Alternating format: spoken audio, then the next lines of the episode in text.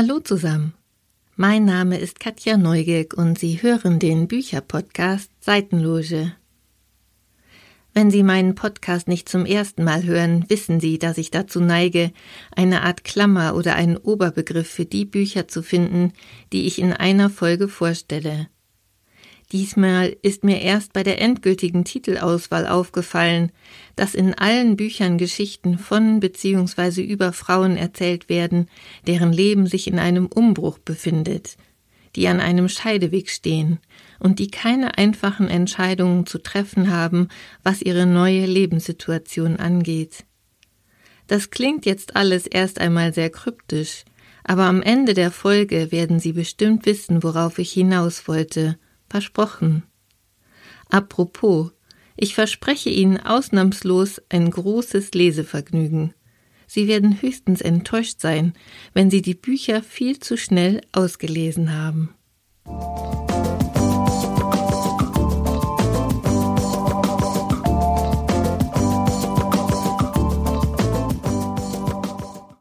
Der Grund, warum ich mit der Veröffentlichung dieser Folge so lange gewartet habe, ist der Erscheinungstermin des Titels Das leise Platzen unserer Träume von Eva Lohmann.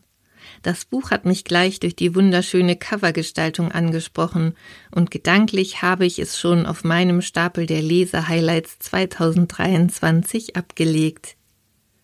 Im Mittelpunkt der Geschichte steht Jule, eine junge Frau, die mit ihrem Mann David ein Haus mit großem Garten auf dem Land gekauft und liebevoll restauriert hat.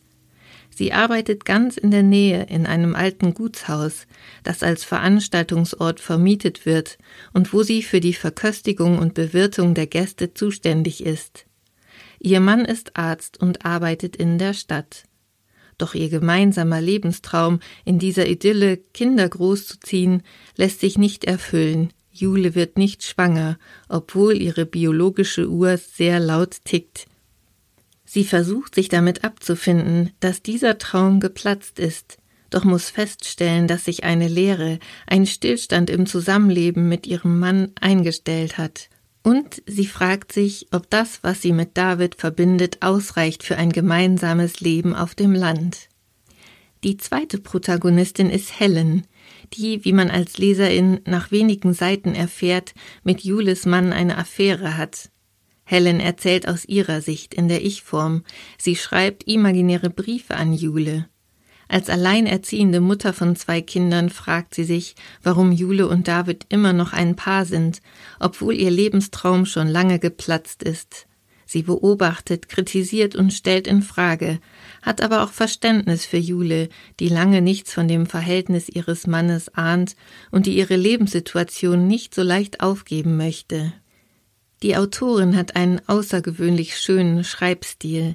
So kann man sich mühelos in die Situation und die Sichtweise beider Frauen hineinversetzen und mal für die eine, mal für die andere Partei ergreifen auch die Beschreibungen der Szenerie sind ganz zauberhaft, die Landschaft, das Leben auf dem Lande und von Jules Arbeit in Haus und Hof.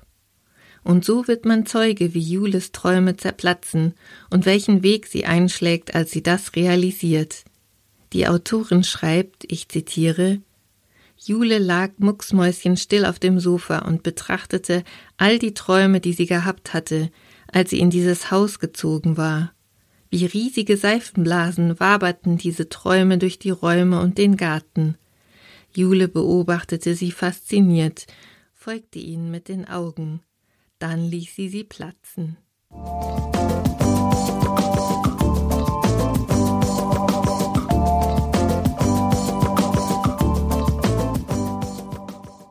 Von der österreichischen Autorin Doris Knecht hat mir das letzte Buch mit dem Titel Die Nachricht schon so gut gefallen. Ihr neuer Roman heißt Eine vollständige Liste aller Dinge, die ich vergessen habe. Ein Titel, den man erst nach der Lektüre wirklich versteht. Die Ich-Erzählerin ist alleinerziehende Mutter. Ihre Zwillinge Mila und Max sind kurz davor auszuziehen. Die gemeinsame Wohnung ist zu teuer, um sie zu behalten. Sie bereitet sich auf einen neuen Lebensabschnitt vor, in einer anderen Umgebung, in einer neuen Wohnsituation. Die Kapitel tragen knappe Überschriften, die erst einmal wenig vom Inhalt preisgeben. So heißt das erste Kapitel Der Hund, und der erste Satz lautet Der Hund hat schon wieder ins Auto gekotzt, während die Ich-Erzählerin in einer Art vordergründigem und witzigem, teils auch melancholischem und sentimentalem Plauderton aus ihrem Leben erzählt, zieht sie gleichzeitig Bilanz. Sie stellt Fragen, was ihr für die Zukunft wichtig ist. Wo und wie möchte sie die nächsten Jahre verbringen? Welche Freundschaften sind ihr wichtig? Wie wird sich das Verhältnis zu ihren Kindern verändern, wenn sie nicht mehr zusammenleben? Mich hat das Buch, wie man auf Neudeutsch sagt, voll abgeholt. Es ist kein Roman im klassischen Sinne, es gibt keinen wirklichen Anfang und kein Ende, auch wenn das letzte Kapitel wieder die Überschrift Der Hund trägt. Es handelt sich eher um eine Art philosophischen Diskurs über das Leben, in einer wunderbaren und ganz besonderen Sprache von Doris Knecht erzählt.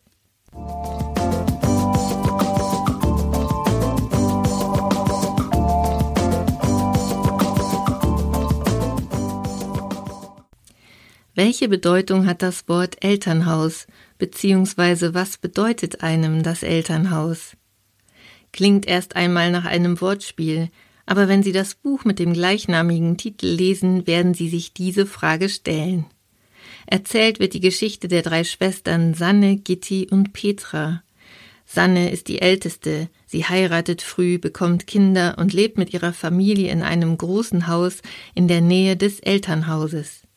Sie kümmert sich um ihre Eltern, zusätzlich zu ihrer Arbeit und Haushalt und Kindern. Sie beobachtet besorgt, dass die Eltern immer schlechter in ihren eigenen vier Wänden zurechtkommen. Die Schwestern Gitti und Petra haben ganz andere Lebensentwürfe, wohnen weiter weg und teilen die Sorgen der großen Schwester nicht, beziehungsweise haben wenig bis keinen Kontakt zu ihren Eltern. Eines Tages trifft Sanne die unliebsame Entscheidung, dass die Eltern in eine altersgerechte Wohnung umziehen sollen. Die Schwestern sind empört, Sie haben Angst, ihr Elternhaus zu verlieren und behaupten, Sanne würde die Eltern entmündigen und entwurzeln. Letztendlich stellen sie fest, wie wichtig ihnen nach wie vor ihr ehemaliges Zuhause ist. In dieser schwierigen Phase zeigt sich, wie fremd sich die Schwestern geworden sind und welch unterschiedliche Lebensentwürfe sie haben. Alte Konflikte kommen zum Vorschein, ausgelöst durch die Tatsache, dass jede eine ganz eigene Sicht auf die Dinge hat. Der Umzug der Eltern löst einige Veränderungen im Leben der Schwestern aus. Wie durch einen Erdrutsch geraten ihre Grundfeste ins Wanken. Das leerstehende Elternhaus, das niemand kaufen mag und das zu verfallen droht, wird zum Sinnbild für den Zustand der ganzen Familie.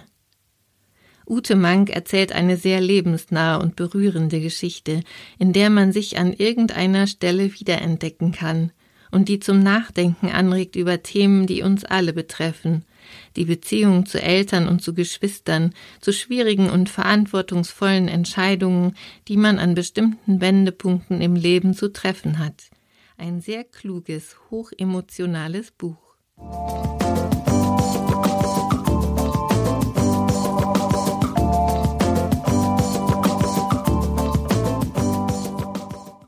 Der Ruf eilt der Autorin Jaka Kupsova voraus. Auf meinem Stapel ungelesener Bücher liegt immer noch ihr Bestseller Bergland, in dem es um eine Familiengeschichte, die in Südtirol spielt, geht. Jetzt habe ich ihren neuen Roman mit dem Titel Marschlande in einem Rutsch und begeistert ausgelesen. Er spielt in der namensgebenden Region südöstlich von Hamburg, einer grünen Naturlandschaft, in der schon seit dem 14. Jahrhundert lebenswichtige Nahrungsmittel produziert werden, mit denen die Hamburger Stadtbevölkerung versorgt wurde. Erzählt wird auf zwei Zeitebenen. Im 16. Jahrhundert lebte und bewirtschaftete die Bäuerin Abelke, völlig auf sich allein gestellt, einen Hof in den Marschlanden. Sie führte ein hartes und entbehrungsreiches Leben, das bestimmt war von den Umständen ihrer Zeit. Es gehörte sich einfach nicht, dass eine alleinstehende Frau versuchte, ihren Mann zu stehen, und so wurde ihr das Leben schwer bzw. unmöglich gemacht. Die zweite Geschichte spielt im 21. Jahrhundert, Britta ist promovierte Geologin, verheiratet und Mutter zweier Kinder. Nach der Geburt ihres ersten Kindes musste sie, wie so viele Mütter in ihrer Situation, feststellen, dass sie unmöglich beruflich wieder da anknüpfen konnte, wo sie aufgehört hatte. Ihr Mann hingegen hat weiterhin seine Karriere verfolgt und beruflich nicht zurückgesteckt. Mit dieser Situation hat sie sich arrangiert und abgefunden. Auch entspricht sie dem Wunsch ihres Mannes, Hamburg zu verlassen und in ein großes Haus in den Marschlanden zu ziehen. Doch sie fühlt sich nicht wohl, lebt dort isoliert.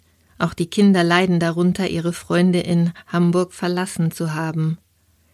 Als sie während eines Spaziergangs auf einem Straßenschild den Namen von Abelke liest, beginnt sie Forschungen anzustellen und alles über ihr Schicksal in Erfahrung zu bringen.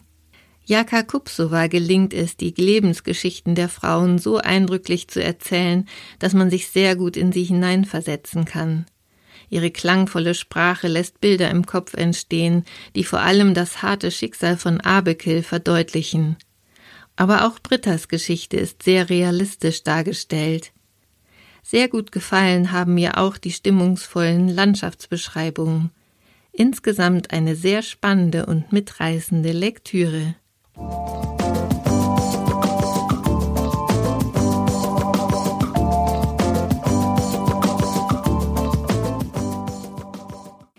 Zugegeben, es werden sich höchstwahrscheinlich eher Frauen von den bisher besprochenen Büchern angesprochen fühlen. Aber das Buch Sylter Welle ist ein Tipp für alle, die gerne Familienromane lesen.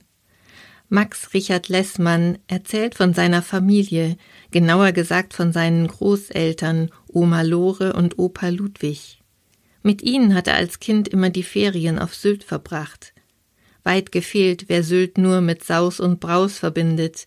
Die Familie hat dort Campingurlaub gemacht. Besonders die Oma zeichnet sich aus durch ihre westfälische Bodenständigkeit. So wurde gespart, wo und wann es möglich war. Max wurde früher immer an der Schranke des Campingplatzes vorbeigeschmuggelt, weil es sich ja nicht lohnte, für ihn zu bezahlen. Nun möchten die Großeltern ihren geliebten Ferienort zum letzten Mal besuchen und laden ihren Enkel ein, dort ein verlängertes Wochenende mit ihnen zu verbringen. Im Klappentext steht geschrieben Drei Tage, zwei Generationen, eine Insel und die Frage, würden wir unsere Familienangehörigen auch lieben, wären sie nicht mit uns verwandt? In Rückblicken erzählt der Autor von den Urlauben mit den Großeltern, von ihren Macken und Eigenheiten, von ihrer Beziehung zu seinen Eltern und Verwandten. Er schwelgt in Erinnerungen, beschreibt fröhliche Begebenheiten genauso wie traurige Ereignisse, das alles mit viel Humor und einer ordentlichen Portion Herzenswärme. Ein sehr berührendes, wärmendes Buch.